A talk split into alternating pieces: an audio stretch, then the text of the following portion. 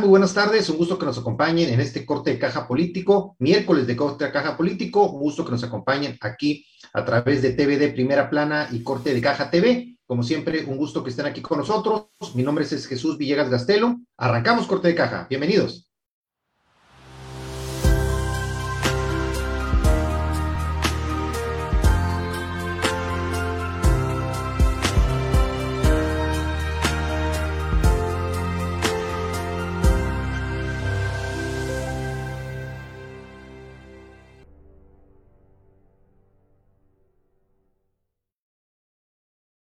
Bien, un gusto que nos acompañen en este miércoles, ombligo de semana, 23 de febrero ya de este 2022, los temas de la agenda política, la agenda de gobierno a nivel nacional. Y como siempre, un gusto que nos acompañen aquí a través de Corte de Caja TV. Hoy tenemos en la agenda, tenemos temas de, primero, la, acusación de intervencionismo de parte de Andrés López Obrador, el presidente, acusa al número dos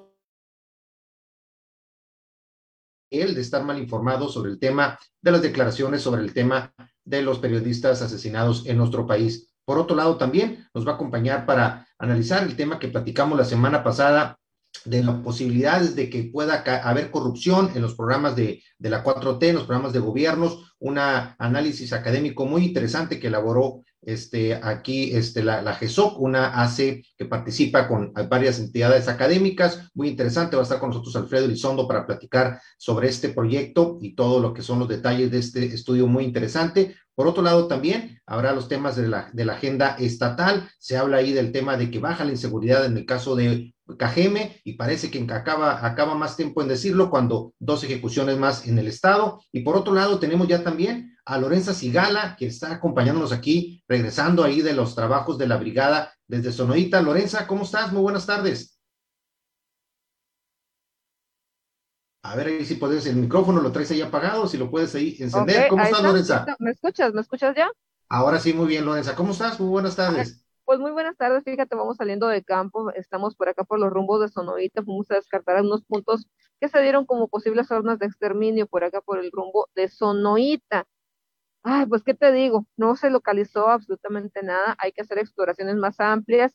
Nos tocó un tramo de lluvia, estuvo lloviendo todo, todo el día y sobre todo pues el frío se, no se hace esperar. Condiciones muy, muy adversas para realizar esta búsqueda, se localizaron ahí algunos artefactos que pues utiliza el crimen organizado y la salida tiene que ser a la de allá antes de que baje el sol, puesto pues que recordemos que anoche hubo aquí algún tipo de conflicto armado y es por, motivos de seguridad pues se retira ya este convoy de la Brigada Internacional de Búsqueda.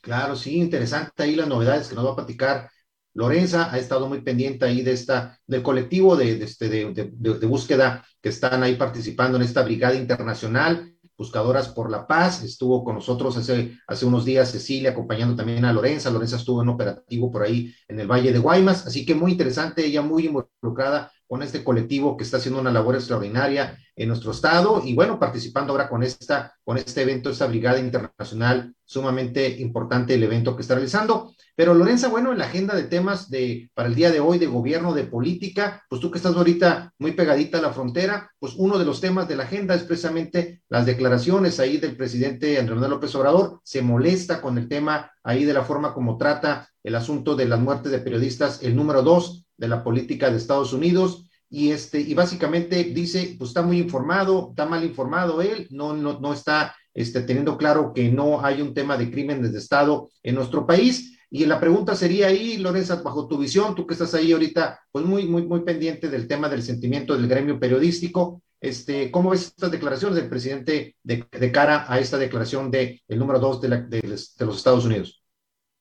Fíjate que yo, más que, más que las declaraciones, yo siento que los actos, ha, habido omisión, ha habido omisión, lo puedo decir yo, en el sexenio pasado fui, eh, fui perseguida, fui molestada por algunas, algunos entes gubernamentales, vamos a, vamos a poner algunos lugares de gobierno. Se expuso esta situación por parte de mi compañera Reina Ide, Reina Ide Ramírez, ella que, siempre está ahí en las mañaneras, Afortunadamente, fíjate, me atendieron la, la, situación de la Secretaría de Seguridad Ciudadana, en su momento se me, se me habló, se me preguntó que si cómo estaba, que si qué había pasado, expusimos el, la problemática, no pasó a mayores, sin embargo, pues no ha sido la suerte de muchos de mis compañeros quienes, han hecho pues denuncias, ya vimos acá por Baja California, que la, la, chica está asesinada hace unas semanas, eh, había expuesto la misma, la misma inquietud, la misma, el mismo acoso ante el mismo presidente, se pasó por alto, no se tomó en serio,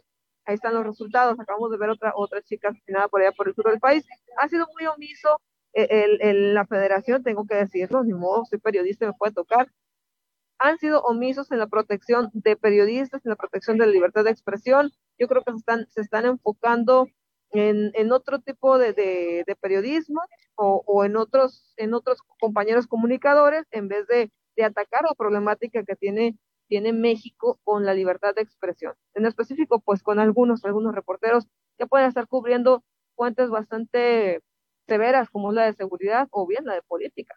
Claro, sí, este, sin lugar a dudas, los números ahí están. Este no es un tema que empezó en ese sexenio, claramente, es un tema que tiene ya varios sexenios en diferentes partidos, todos los partidos prácticamente que han gobernado han tenido pues esa falta, esa falta de, pues, de resultados en el tema de protección a los periodistas. Sigue siendo México, desafortunadamente, uno de los países más peligrosos para ejercer el periodismo a nivel mundial este, esta nueva administración este, está padeciendo lo mismo y por lo tanto, este, pues ese tipo de, de declaraciones de parte de los Estados Unidos que si bien el presidente las, las, ve como intervencionistas, pues de alguna otra forma, pues no hace más que poner el dedo en la llaga de un tema que desafortunadamente le duele a todo el gremio periodístico y que las estadísticas ahí, ahí están a la vista. Pero bueno, Lorenza, si te parece, vamos rapidito a una pausa. Ya está ahí conectado Alfredo Lizondo y trae un tema muy interesante ahí relacionado con el tema de la, de la precisamente la vulnerabilidad de los programas sociales al tema de la de lo que sería la corrupción, los programas sociales de la 4T. Así que vamos, vamos a platicar rapidito, vamos a una pausa y regresamos aquí a corte de caja.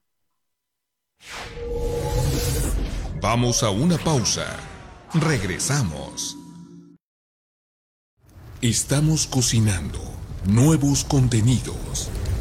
Sé parte de TVD Primera Plana, tu canal.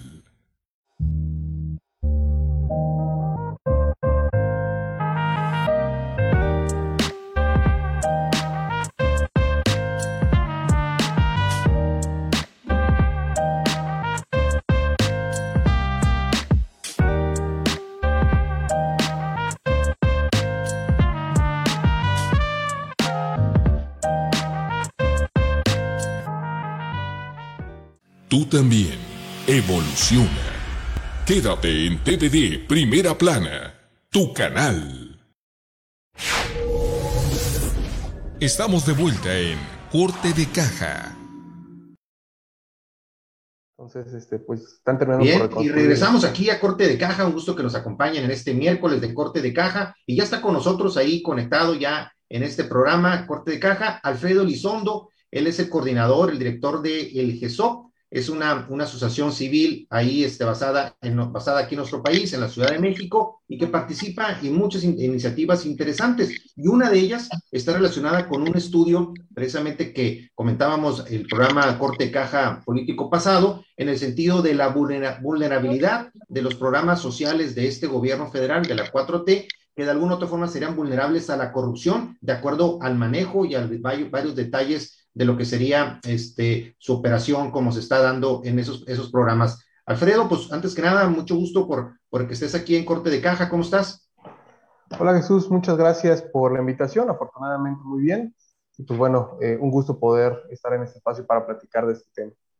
Gracias. Sí, me acompaña la periodista Lorenza Sigala, que viene ahorita desde Sonoita, ahí participando muy de cerca con ahí un evento importante de las brigadas, este, de los colectivos de Buscadoras por la Paz. Y bien, este Alfredo, platícanos un poquito, este, como, como contexto, este, algunas de las actividades que realiza la GESOC, que tú encabezas y que participa en esas iniciativas tan interesantes, en este caso del estudio que mencionamos, vinculado con el TEC de Monterrey y varios académicos del Tecnológico de Monterrey. Platícanos un poquito del contexto de lo que hace la GESOC.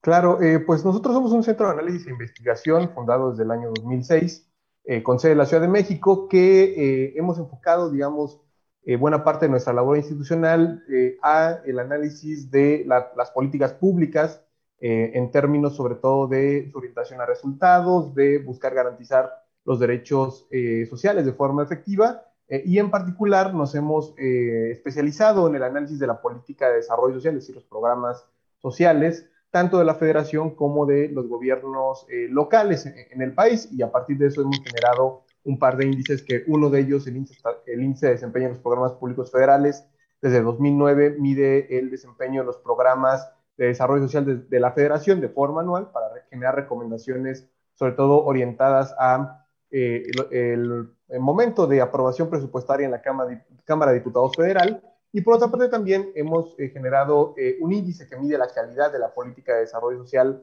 en las 32 entidades federativas, el índice estatal de capacidades para el desarrollo social, que publicamos desde el año 2016 y eh, recientemente, digamos, además de estas dos agendas de investigación en términos de desempeño y la calidad de la eh, eh, conformación de las políticas sociales locales, nos hemos interesado justamente por pues aquellos factores que hacen vulnerables a los programas en términos de que abren rendijas para posibles actos de corrupción. En ese sentido, GESOC participa en, el, en, el, marco del cuarto Plan de Acción Nacional de Gobierno Abierto. Este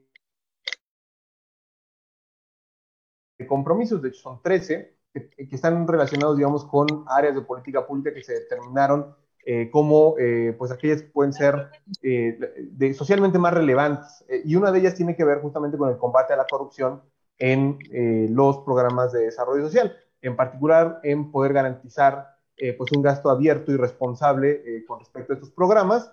Y pues justamente en el marco de este compromiso que, que, hemos arrancado desde el año 2019, eh, desde GESOC participamos junto con otros centros de análisis e investigación eh, en la generación de una metodología justamente para identificar los riesgos de corrupción en este tipo de programas, metodología que ni a nivel regional ni a nivel internacional nosotros hemos podido identificar que exista, digamos, un esfuerzo por buscar analizar en todos los procesos que implican la ejecución de un programa los posibles riesgos de corrupción eh, de forma sistemática. Entonces. Claro, tú veías ahí, de, la, de hecho, nos, nos, explicaba ahí el estudio. El estudio analizó, de acuerdo a lo, que, a lo que compartieron la información, 28 programas, 28 programas del gobierno federal, 28 programas de la 4T, este, y en base, y, y esto concluye, en base al, al, estudio, al análisis de la información, ¿por qué, ¿por qué serían vulnerables a la corrupción este, estos programas sociales, dada la forma como están ahorita este, funcionando?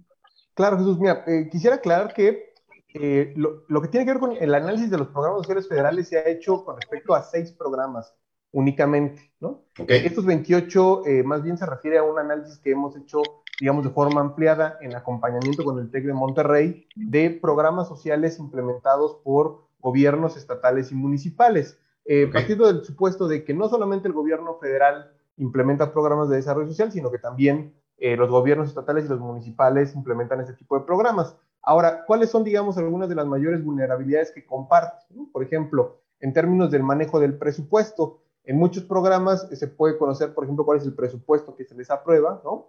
Pero es muy difícil conocer cómo se realiza el gasto a lo largo del año, es decir, eh, hacia qué actividades o, por ejemplo, qué compra de bienes o servicios se realizan a lo largo del año con los recursos eh, que, se supone que se les aprueba para esto. En un segundo momento, eh, en el tema, por ejemplo, de la conformación de los padrones de beneficiarios, hay poca claridad sobre cuáles son los criterios para poder incorporar o excluir a, beneficiarios. Los procesos de altas y bajas de, beneficiarios también son, digamos, un factor que es un poco opaco porque no se tienen tampoco información muy precisa sobre cómo se dan a cabo estos procesos, por qué alguien puede entrar a un programa de desarrollo social, por qué alguien es dado de baja. En muchas ocasiones lo que encontramos es que no hay notificaciones sobre, sobre estos procesos eh, también lo que tiene que ver con los temas de compras públicas, por ejemplo, cuando estos programas quieren entregar determinados, eh, sobre todo bienes directos a la población, y bueno, estos bienes se tienen que adquirir en el mercado, pero resulta que por temas de la pandemia, sobre todo,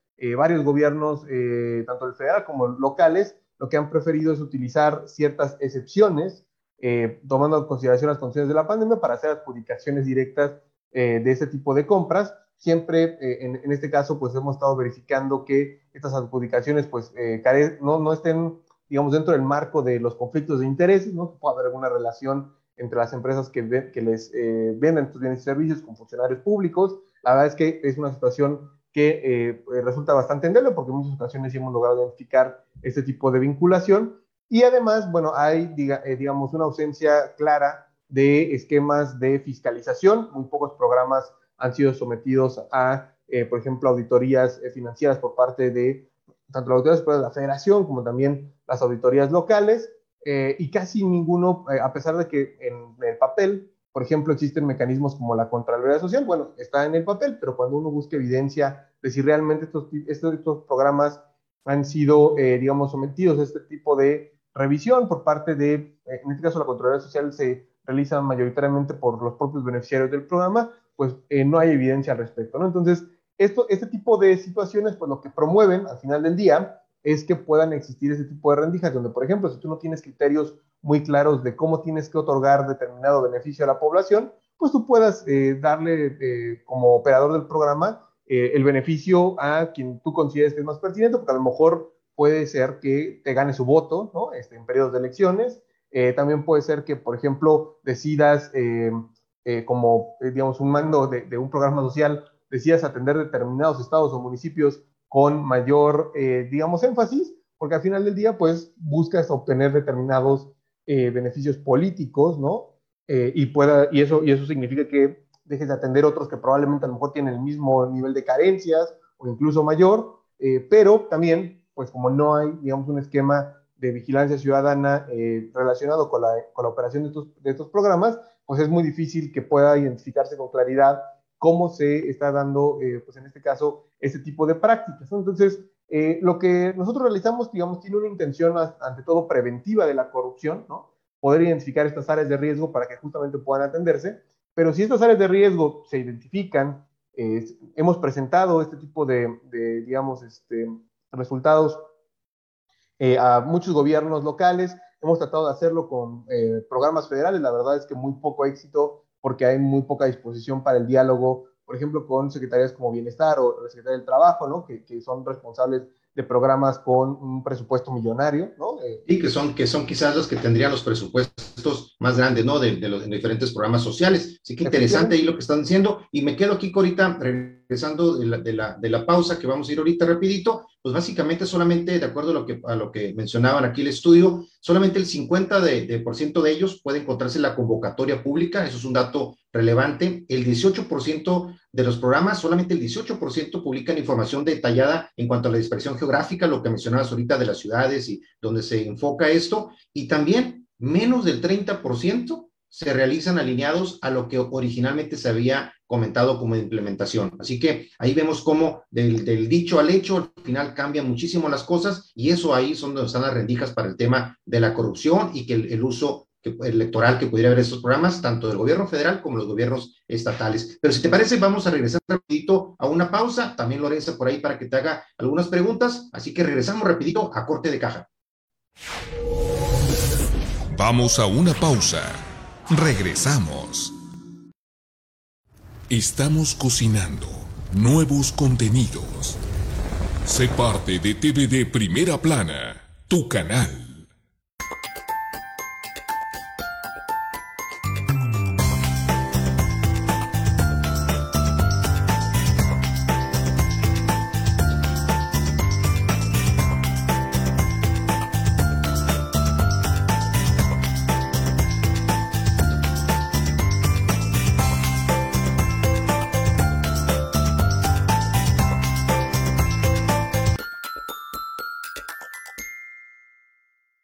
También evoluciona.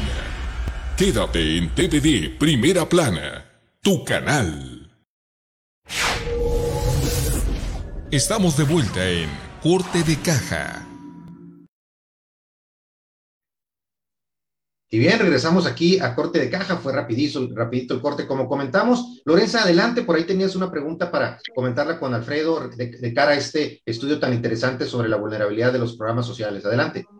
Sí, fíjate, mira, más que una pregunta sería como una reflexión. Estaba viendo eh, que dentro, hay, dos programas dentro, bueno, dos, programas los que, de todo el conflicto, eh, que me llaman mucho la atención, que es el de los, el del apoyo a las becas Benito Juárez para universidades, que yo también estuve buscándole ahí porque cuando tenía el programa de radio, pues me llamaban, me decían, oye, ¿qué onda con la beca? Pues nunca, nunca una respuesta al 100% de la beca, pero el, un programa que me le he dado mucho seguimiento es el de los adultos mayores tal vez no tenga una transparencia al 100%, pero a lo que veo, a las personas que se está entregando, que la gente está feliz. Entonces, no sé, no sé hasta dónde sea bueno, hasta dónde sea malo, hasta dónde sea una estrategia. Alfredo, ¿qué opinión te merece?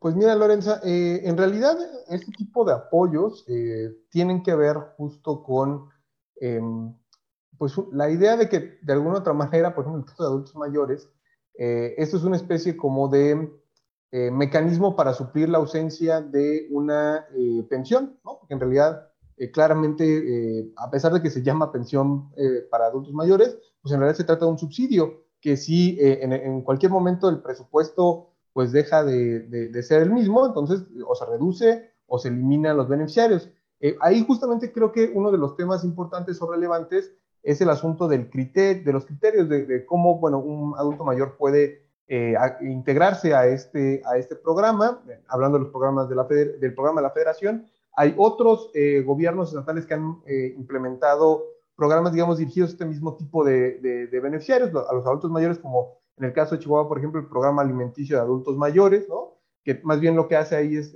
tratar de eh, entregar otro tipo de, apoyo, no necesariamente el monetario, pero eh, pues al final del día también lo que no queda tan claro es justamente el Em, sobre todo en temas territoriales, ¿no? la verdad es que los padrones, eh, cuando uno los observa, en muchas ocasiones no están actualizados, en otras ocasiones, por ejemplo, si uno va a determinados eh, a determinadas páginas donde puede encontrar información, pues resulta que la información no es la misma, ¿no? Que se supone que se, trataría del mismo padrón, ¿no? Eh, y en tercer lugar también, pues existe este tema de duplicidades, ¿no? Eh, de, por qué determinados adultos mayores quizás reciben beneficios de, varios programas y hay muchos otros que no necesariamente, pues alcanzan, en este caso, este tipo de apoyos. Entonces, ahí hay, digamos, dos, dos temas importantes. Uno que tiene que ver con la ineficiencia administrativa de, parte de las autoridades encargadas de estos programas para poder hacer llegar de forma efectiva eh, pues estos beneficios a, la población de adultos mayores. Y la segunda que tiene que ver con, bueno, a, quién busco beneficiar, como decía hace un rato, para poder obtener, digamos, beneficios eh, fuera, fuera de, digamos, de lo que se prevé como el beneficio o, la utilidad social del programa. A lo que me refiero, eh, sí, perdón. Ah, no, bueno, eh, un comentario rápido. Es que hay algo muy, muy interesante con este apoyo, porque no sé qué tanto le pueda beneficiar, por ejemplo, en algún momento, en determinado momento, en algunas nuevas elecciones.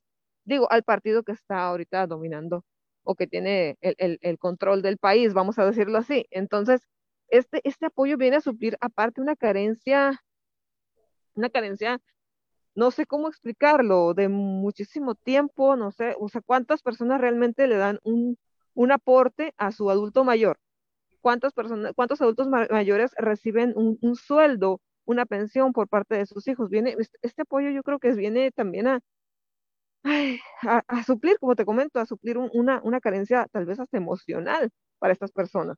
Y es, eso yo creo que tiene, tiene muy contentos a, muchas personas, pero a pesar de, de, lo que tú comentas, pues que no hay una, una transparencia al 100%.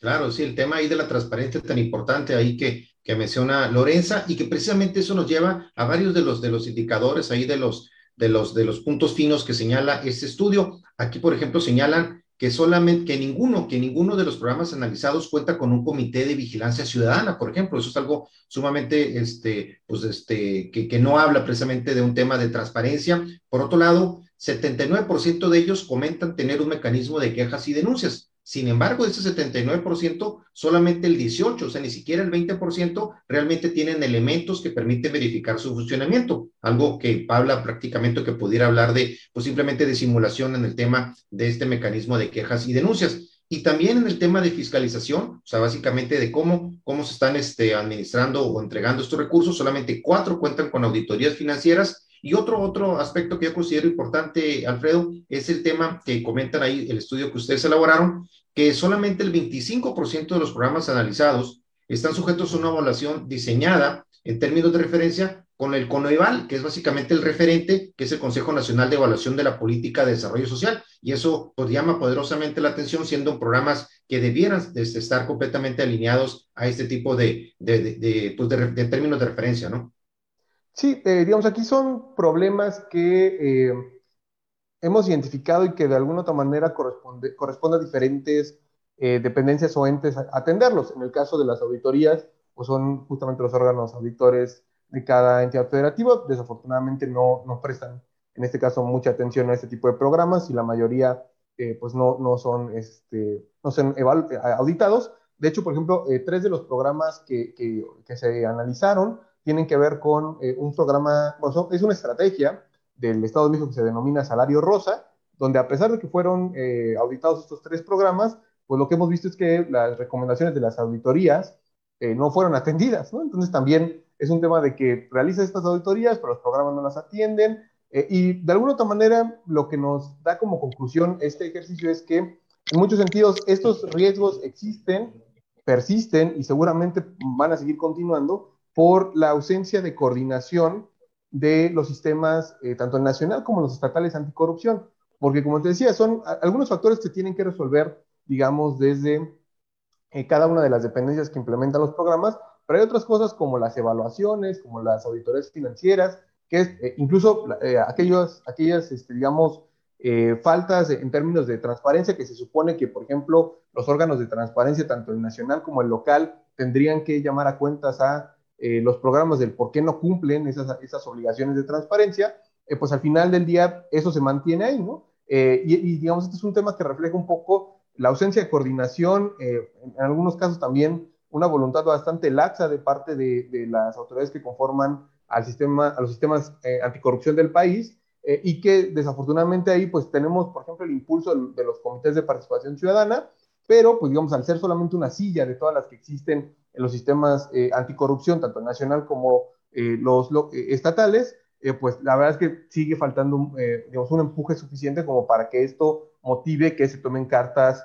en, el asunto y que motiven también acciones coordinadas de parte de esas instituciones, bajo el supuesto de que el sistema nacional y los sistemas estatales se, construyeron de esta forma, justamente para que pues hubiera este, esta especie de coordinación, este mecanismo de conocer eh, entre, todas y todas las entre todas las instituciones que conforman estos espacios, pues de qué manera tenían que, tendrá, tienen que actuar de, manera conjunta para atender cada uno de estos espacios que pueden ser susceptibles de corrupción y desafortunadamente pues vemos muy poco, eh, eh, muy poca disposición, ¿no? Hasta ahora para poder actuar en cumplimiento de lo que se supone que para, para lo que están pues diseñados estas instituciones. Claro, sí, Alfredo. Pues muchísimas gracias, Alfredo. Muy interesante, pues todo el contenido de este estudio, un estudio que ustedes pueden consultar directamente en la página de GESOC, ahí GESOC AC, que lo pueden encontrar con .org ahí en internet, puede tener acceso a este estudio muy interesante y a todos los trabajos que está realizando ahí coordinando Alfredo en coordinación con instituciones tan importantes como el TEC de Monterrey y muchas otras. Y vamos a estar pendientes ahí con Alfredo para darle seguimiento a varios de los de los de investigaciones y de los proyectos que tiene en puerta sobre todo los que estén también vinculados con el caso de Sonora y todo el norte del país. Vamos a estar muy pendientes ahí para en una próxima, en una próxima intervención para platicar con Alfredo precisamente de algunos de los, de los programas que están llevando a cabo relacionados con Sonora y pues que son, que son finalmente de gran impacto por el tema de buscar la transparencia en el ejercicio de los programas y, mejor, qué mejor que los programas sociales que son los que tienen un mayor impacto en muchísimas familias, como comentaba Lorenza, del punto de vista económico, pero que al final también, si tienen un mal manejo, tienen un tema de gran influencia en el tema electoral y el tema político. Así que, Alfredo, te agradezco mucho tu participación el día de hoy a este corte de caja político.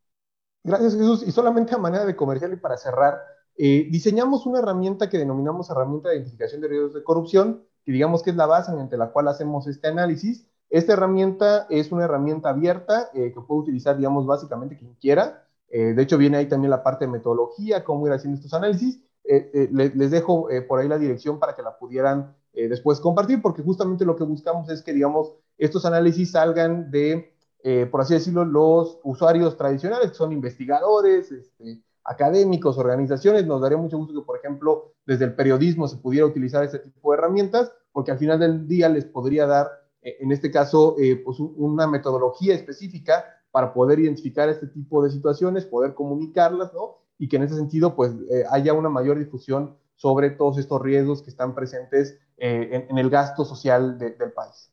Excelente, sí, Alfredo, te vamos a cargar y que nos la compartas para difundirlas a través del portal cortecaja.com y a través de las redes sociales de Corte de Caja. Muchísimas gracias, Alfredo, para darle seguimiento a este tema. Y bueno, este, vamos rapidito a una pausa y regresamos con Lorenza con los otros temas de la agenda de gobierno y de política. Gracias, Alfredo. Pendientes. Gracias. Vamos a una pausa. Regresamos. El que busca, encuentra. Tú, tú ya no busques más. Estás en TVD Primera Plana, tu canal. ¿Buscas una imprenta rápida con la mejor calidad al mejor precio? PP Digital es la solución. Tabloides, invitaciones, volantes, libros y mucho más. Búscanos en Heriberto Aja número 17, entre Zacatecas y San Luis Potosí. Imprenta PP Digital. De primera mano las noticias. Estamos listos para llenar esa necesidad de informarse de usted, pero en tiempo real, de todo, de primera mano con Ruiz Con el estilo único de Francisco Javier Ruiz Guirín, de primera mano. Estamos de vuelta en Corte de Caja. Y bien, regresamos aquí a Corte de Caja, miércoles de Corte de Caja Político, temas de gobierno, es muy interesante los temas que acabamos de ver aquí ahorita con Alfredo Elizondo, este, con todo lo que tiene que ver con la búsqueda de la transparencia en el manejo de los programas sociales y cómo, cómo hay pues, herramientas que de alguna u otra forma pueden ayudar a que sea mucho más transparente y efectivo la dispersión de esos recursos. Y qué bueno, qué bueno que participen en el análisis de que nos comentó Alfredo. Pero bueno, Lorenza, hay otros temas en la agenda. Uno de ellos ahí, que fue seguramente uno de los temas del día, tiene que ver con la declaración de Arturo Saldívar, el presidente, este ministro presidente de la, de la Suprema Corte de Justicia de la Nación, quien habla que prácticamente hubo un operativo de Estado relacionado con el tema, pues, de proteger a la familia de la entonces, este, primera dama, este, Margarita Zavala, y de todo, todo el matrimonio de, con Felipe Calderón, ahí de todo las personas vinculadas a ellos por el tema de la guardería ABC, un tema que, pues que no, que no nomás le, le dolió a, Sonora, sino también a todo el mundo, un tema este, que es sumamente, sumamente delicado. Y en ese sentido, bueno, él hace estas declaraciones tronantes, este, habla de, de esa forma muy, muy dura de Felipe Calderón, y de Margarita Zavala, ella contesta, también habla de la imputación que tuvo en su momento, mencionaba que el que podría haber sido la especie de mensajero de esta presión que ejerció sobre Saldívar habría sido el entonces secretario de Gobernación, Gómez Mont. Así que todo un tema importante que, que de alguna otra forma revive este, el ministro Saldívar a colación de la presentación de una autobiografía ahí de sus últimos 10 años en el tema judicial. ¿Cómo ves, Lorenza, este tema? Fíjate, Arturo Saldívar siempre ha dado de qué hablar y generalmente pues habla ya muy tarde, ya es algo que nos, que nos, nos hubiéramos esperado, que el gobierno eh, en ese momento, que era Felipe Calderón, recordemos que aquí estaba gobernando también eh, Ricardo Burs, Ricardo Burs, ¿no? Bueno, eh, eh este, em, pues los gobiernos siempre han sido así, siempre han, han, tratado de meter su cuchara en, al momento de, de la impartición de justicia, al momento de de las decisiones en los congresos, entonces era, era algo que, tendría, vaya, pues vaya, no está diciendo algo que no, no hayamos, eh, a lo mejor los, los ciudadanos de acá de abajo, pues eh, observado o imaginado, simplemente. Sí, y este, y siempre, siempre se comenta que no hay casualidades. ¿Por qué? ¿Por qué el ministro Saldívar comentarlo en este momento, Lorenza, bajo tu visión? Mm, tal vez porque ya se acerca el 2024, quiere de alguna manera quedar bien. Arturo Saldívar, Arturo Saldívar se me una persona muy, muy inteligente, sobre todo para, para, mm, ya no digamos para beneficio desde su posición, tal vez para beneficio propio, vaya, seguir, seguir donde está, seguir vigente, seguir dando de qué hablar, a lo mejor tiene alguna aspiración más arriba, no, no, no lo podríamos descartar. Claro, sí, porque fue evidentemente claro ahí del, criterio de oportunidad en, la, en esta declaración que lo pone, lo pone en boca de todos. Y bien, y bien, de los señalamientos que hacía, este, con, ya contestó ahí en una entrevista este, que, que hizo sobre ese tema el, el exsecretario de Gobernación Gómez Mont. Él niega categóricamente eso, dice que es completamente falsa las aseveraciones del ministro presidente. Él comenta que simplemente dio sus observaciones sobre lo que era el manejo que se estaba dando a las iniciativas en ese momento, pero que no, que nunca, nunca hubo esa presión que él comenta y quien fue también más contundente y prácticamente pues lo llamó mentiroso al, al ministro fue Margarita Zavala, hoy diputada federal y que de manera este, dura y clara pues comentó que era una, pues, una completa mentira lo que mencionaba este, Saldívar. Este, creo que lógico la respuesta, lógica la respuesta de parte de ellos, pero que también de alguna otra forma, pues se ve, se ve el, el, trasfondo político, ¿no? De, de este tipo de situaciones. Mira, ya, de verdad, si yo hubiera sido eh, estas personas involucradas, eh, bueno, en el caso de la señora Margarita, en el caso del, del señor Gómez, Gómez Mon, perdón, del señor eh, que estuvo en gobernación, la verdad yo me quedaría callada. ¿Por qué? Porque la historia nos ha contado otra, otra, otra, otra versión de los hechos porque si alguien, eh, si alguien tendría que haber pagado por la muerte, de los, el asesinato, vamos a decir así, el asesinato de estos niños, eran a lo mejor los, los que estaban encargados directamente de la, de la guardería, quienes fueron omisos, quienes iniciaron el fuego, y los que, lo que, a, quienes hemos visto pagar son a las maestras, son gente que a lo mejor ni, ni vale, vaya, no tenían vela en ese entierro, como se dice popularmente.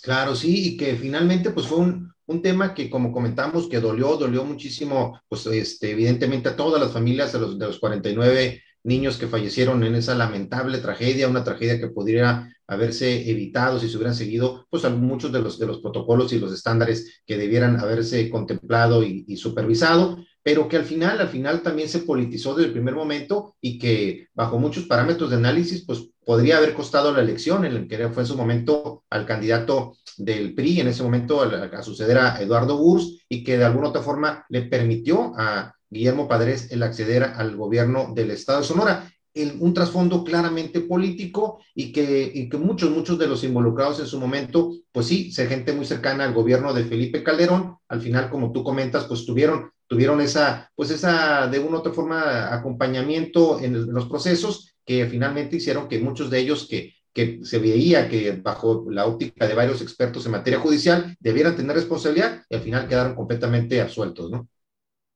Eh, así es, fíjate. Y a lo mejor, eh, a lo mejor Arturo Saldívar intentó, trató, movió hasta donde él pudo, pero recordemos que la corrupción es echa mano de todo, echa mano de todo.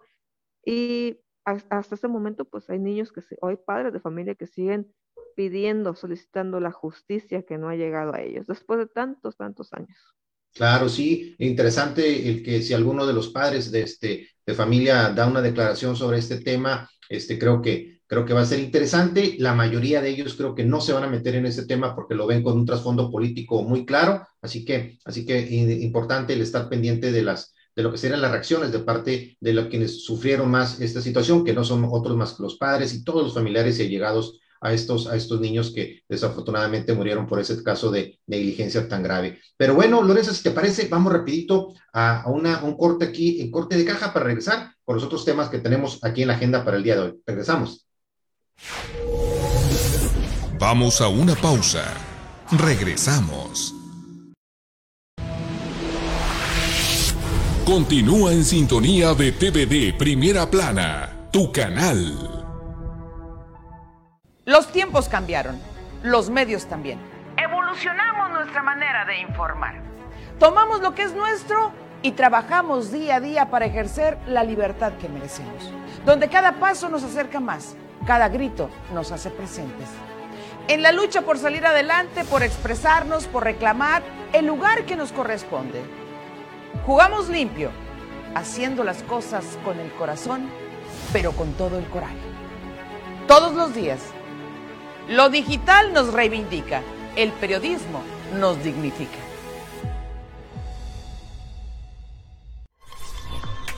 Estás viendo TVD Primera Plana, tu canal. Estamos de vuelta en Corte de Caja. Está. Bien, y regresamos aquí a Corte de Caja en este miércoles de Corte de Caja Político, temas de política de gobierno, y está con nosotros Lorenza Sigala, que viene, como comentábamos al inicio del programa, desde, desde Sonoita, está haciendo ahorita ahí una parada técnica ahí también, este, y estamos viendo ahorita algunas imágenes ahí, Lorenza, de, de una, un equipo forense.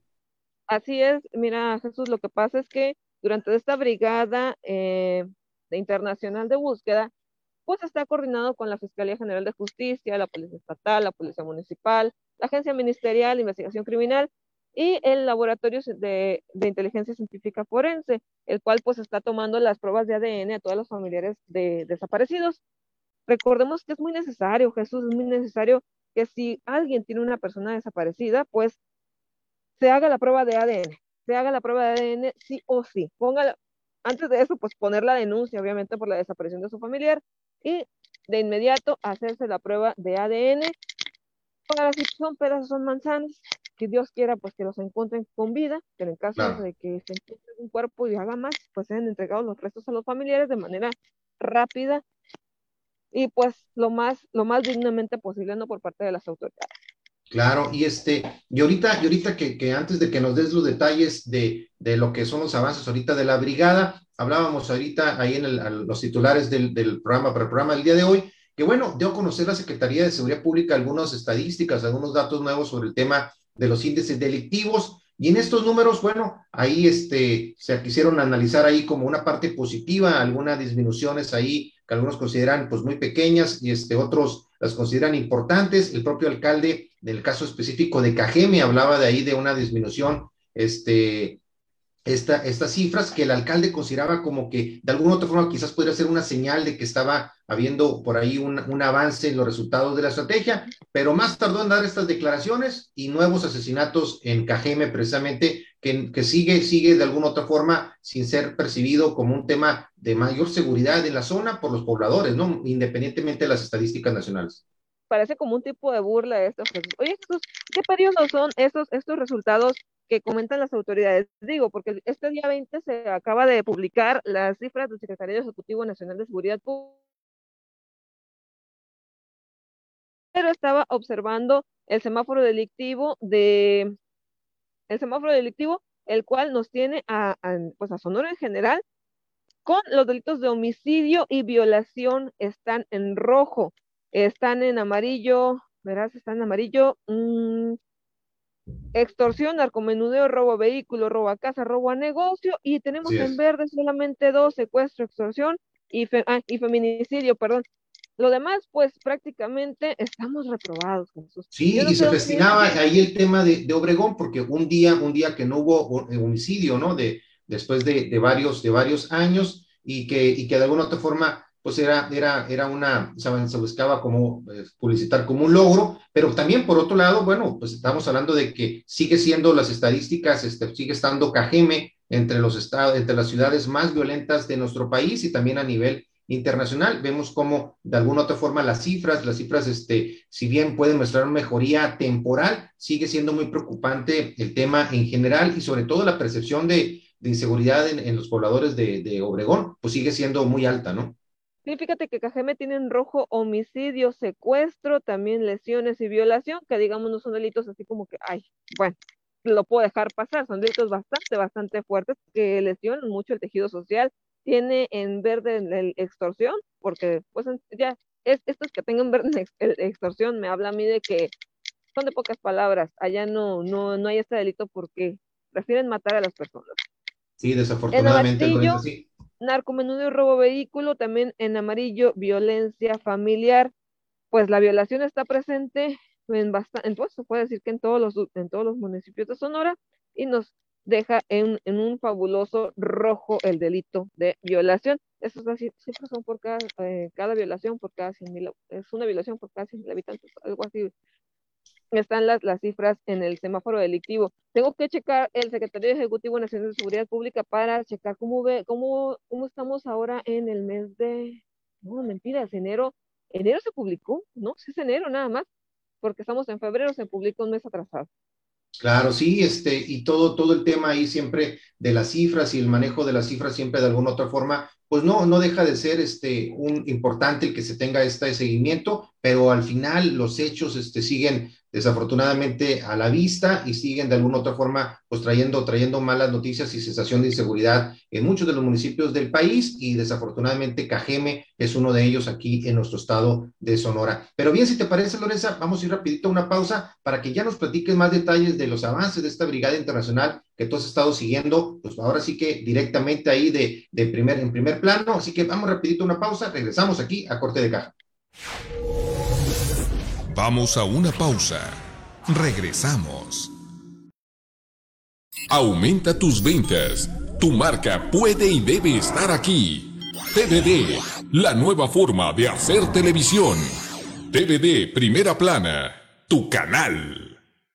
Hospital Sim Hermosillo, siempre a la vanguardia de la tecnología. Hoy cuenta con el nuevo equipo de endoscopía para vías biliares Spyglass, evitando las cirugías, ya sea laparoscópica o abierta, además disminuye los tiempos de internamiento. Hospital Sim Hermosillo, el único hospital que tiene convenio con Boston Scientific y donde puedes contar con este servicio.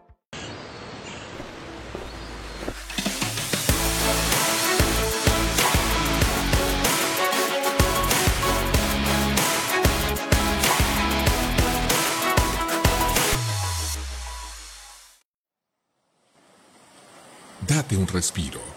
TVD Primera Plana, tu canal. Estamos de vuelta en Corte de Caja. Con un chorro de Bien, regresamos aquí a Corte de Caja. Un gusto que nos estén acompañando en este miércoles de Corte de Caja Político, Corte de Caja con temas de política, gobierno y estamos ahorita analizando con Lorenza ese, todo el tema que tiene que ver con esta, esta brigada internacional, un evento inédito que se está llevando a cabo, que el colectivo de Buscadoras por la Paz forman una, una, pues una parte importantísima de esta, de esta brigada. Platícanos un poco, Lorenza, este, nos sabemos la última vez que platicamos, pues tenías ya, ya este, ahí un programa que iban a seguir durante varios días, se iban a arrancar en Nogales, este, iban a estar en diferentes ciudades, te están regresando de Sonoita. Platícanos un poquito de este avance ahí estamos viendo algunas imágenes ahí de, del equipo que está ahorita ahí laborando en esta brigada. Platícanos, Lorenza, ¿cómo, cómo les ha ido? Fíjate que esto inició el viernes pasado, sí, el viernes pasado eh, llegamos a Nogales con un frío tremendísimo. La brigada eh, ese día creo que descansamos, no mentiras, fuimos, sí fuimos a campo, pero no, no logramos encontrar nada, fue primero ahí en la mesa, un lugar totalmente hostil, voy a decir, para quienes no, no somos afectos a caminar grandes distancias o subir cerros, eh, muy, muy difícil el terreno del acceso, sin embargo, pues más de 80 personas se dieron la tarea de peinar esa zona de la mesa, no se localizó ningún tipo de, de pues de, vaya, de resto humano al día siguiente se acudió a, ay, no recuerdo bien el, nombre de, ese lugar, pero se encontraron dos, dos osamentas, dos osamentas, una en una fosa y otra expuesta, al parecer varones, uno de ellos, de ellos eh, la característica que tenía es que era muy alto y traía un reloj de la marca Casio, los, los, los clásicos Casio negros, ¿no? Esos fueron los únicos dos hallazgos que se han realizado hasta el momento. Nos trasladamos a Puerto Peñasco, se peinó la ostionera, recordemos que la ostionera dio mucho de qué hablar en años pasados, pues sacaron alrededor de 48 restos humanos, bueno, 48 mm, cuerpos, bueno, pues no puedo decir que son cuerpos porque realmente eran osamentas, pero pues al menos de 48 personas, ¿no? Lo que se dice y se habla es que al parecer como esa zona ya fue, quedó caliente, pues se cambió el lugar, la zona de exterminio, se, volvió a revisar la, ostionera y, y no encontramos absolutamente nada. Después, pues llegamos hoy aquí a Sonoita a checar, a descartar puntos que pues anónimamente las personas se los comparten en los colectivos. Tampoco localizamos nada, sin embargo, pues hay que decir esto, no pudimos explorar 100% la zona, nos agarró la lluvia, no paró la lluvia en todo el momento. Se nos dijo por parte de, de las autoridades de seguridad que teníamos que salir a más tarde a las 3 de la tarde del lugar, puesto que anoche, apenas ayer, estuvo bastante fuerte aquí la cuestión de seguridad, hubo enfrentamientos, también por allá se replicaron por los rumbos de Caborca, y pues realmente no es, no es seguro andar en la carretera, pero pues traemos aquí a los compañeros de Sedena, Guardia Nacional, y también tenemos a los compañeros eh, de la Policía Estatal, de la Municipal, quienes nos han estado acompañando, brindando la seguridad durante el camino. Mañana, mañana tendrán presencia en San Luis Río Colorado, y posteriormente se trasladarán a el estado de Baja California, donde hay, hay una agenda ahí de marchas, hay una agenda ahí de búsqueda. Esperemos que pues logren regresar personas a sus casas. También se están haciendo búsquedas en vida, no solamente en campo. hay, una, hay una, un rastro que se tomó ahí en, en Nogales de una señora de 70 años, que al parecer, pues se perdió cuando tenía 70, en este momento tendría 84, y al parecer la han visto vagando por Nogales con un carrito de, del súper empujándola. No pudimos localizarla, sin embargo, pues esto fue uno de los rastros más importantes, aparte de otra persona, y una señora que está buscando a su hijo, a quien, quien salió en un video como indigente por allá por los rumbos de Tijuana. Ok, ok. Interesante, esto es ahí los, que los, los avances de esta brigada, este, esta brigada inédita que, están, que se está llevando a cabo. Este, lo platicábamos con Cecilia de Gustadoras por la Paz hace unos días. ¿Y cuántos, cuántas personas están participando aproximadamente, Lorenza? Son, es un contingente de más de 100 personas, ¿eh?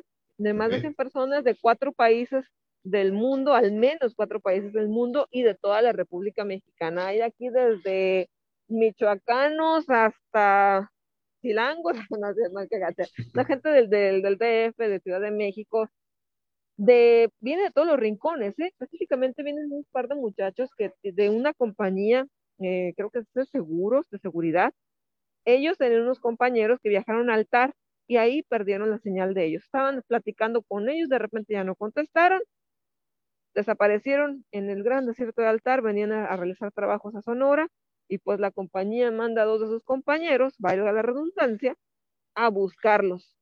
Ya tienen ya varias, varias semanas, eh, te puedo hablar de que desde el año pasado están viniendo periódicamente a las búsquedas a Sonora buscando a sus dos amigos. Y lamentable ese tipo de historias, ¿no? Que, que nos retratan ahí la crudeza, ¿no? De la, del tema de la inseguridad en, nuestro país. ¿Y eh, cuántos días más se va a prolongar este, las labores de esta brigada? ¿Hasta qué día concluirían las labores de esta, de esta brigada internacional? Aquí en Sonora creo que hasta el domingo y ya después se trasladan a Baja California, donde terminan los primeros días de marzo. Ponle tú que toda la semana que entra todavía van a estar trabajando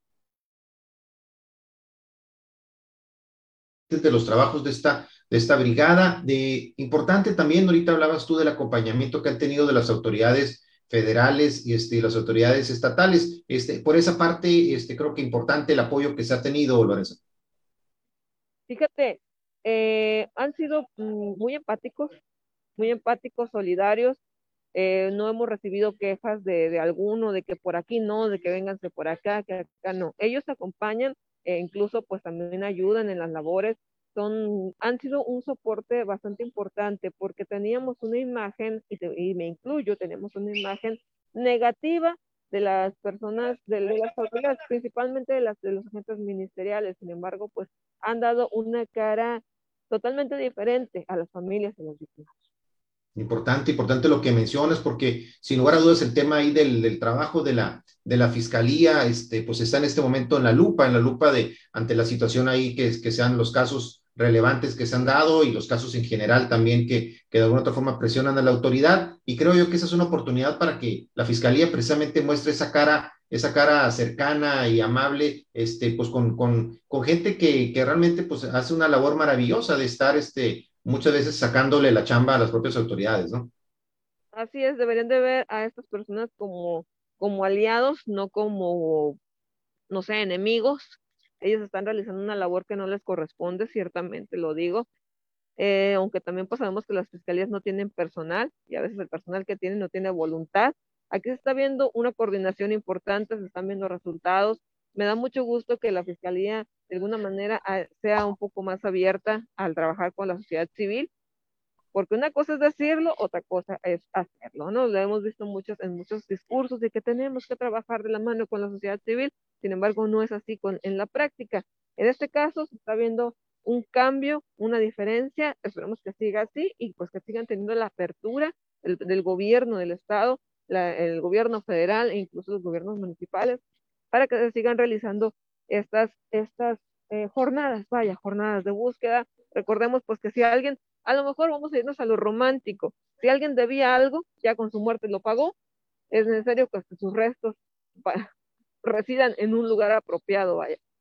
Claro, por supuesto, y es de alguna otra forma brinda un poco dentro de la, de la zozobra, dentro de la, pues de la angustia, brinda, brinda algo de, de, pues de alguna manera de, de, consuelo a las familias de poder encontrar los restos de sus seres queridos. Lorenza, pues muchísimas gracias por, por estar aquí con nosotros este día aquí en Corte Caja, que me hayas acompañado como siempre ahí en esta, ahora, ahora, ahora sí que en esta conexión remota que tuvimos el día de hoy, pero con los temas tan relevantes que, que estás tú cubriendo, importante que una vez que, que termines tus labores por ahí, podamos platicar para, para, compartir aquí con el auditorio de corte de caja, precisamente pues los, los que serían los resultados ya de los últimos días de, la, de las labores de esta brigada internacional. Perfectísimo, Jesús, con mucho gusto. Claro que sí, muchísimas gracias también a todos ustedes que nos acompañaron, a Lorenzo, su servidor, en este corte de caja político, en este miércoles. Invitarlos el día de mañana a corte de caja negocios, con temas de negocios, de empresas, de finanzas, que seguramente serán de su interés. Así que, como siempre, desearles lo mejor para ustedes y su familia, y como siempre, desearles mucho éxito y adelante. Muchas gracias.